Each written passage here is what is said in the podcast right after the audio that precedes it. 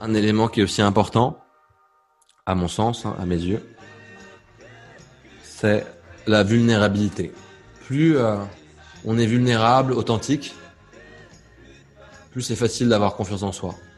Plus on joue un personnage qui doit avoir toujours raison, toujours être brillant, toujours être parfait, plus on doit être monsieur parfait, plus on veut être monsieur parfait ou madame parfaite avec tout le monde, plus ça bloque, plus ça crée une segmentation et plus on est en train de dénigrer complètement une partie de nous-mêmes, une partie euh, ombragée de nous-mêmes, la partie imparfaite de nous-mêmes, la partie qui fait n'importe quoi, la partie qui a des addictions, la partie qui tourne en boucle.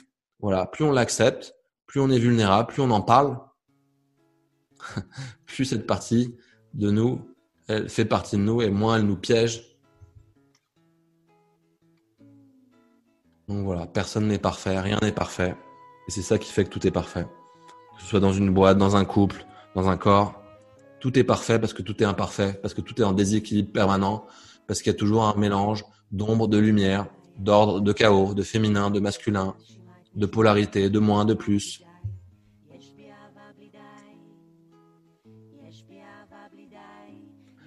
Allez, je vous lis.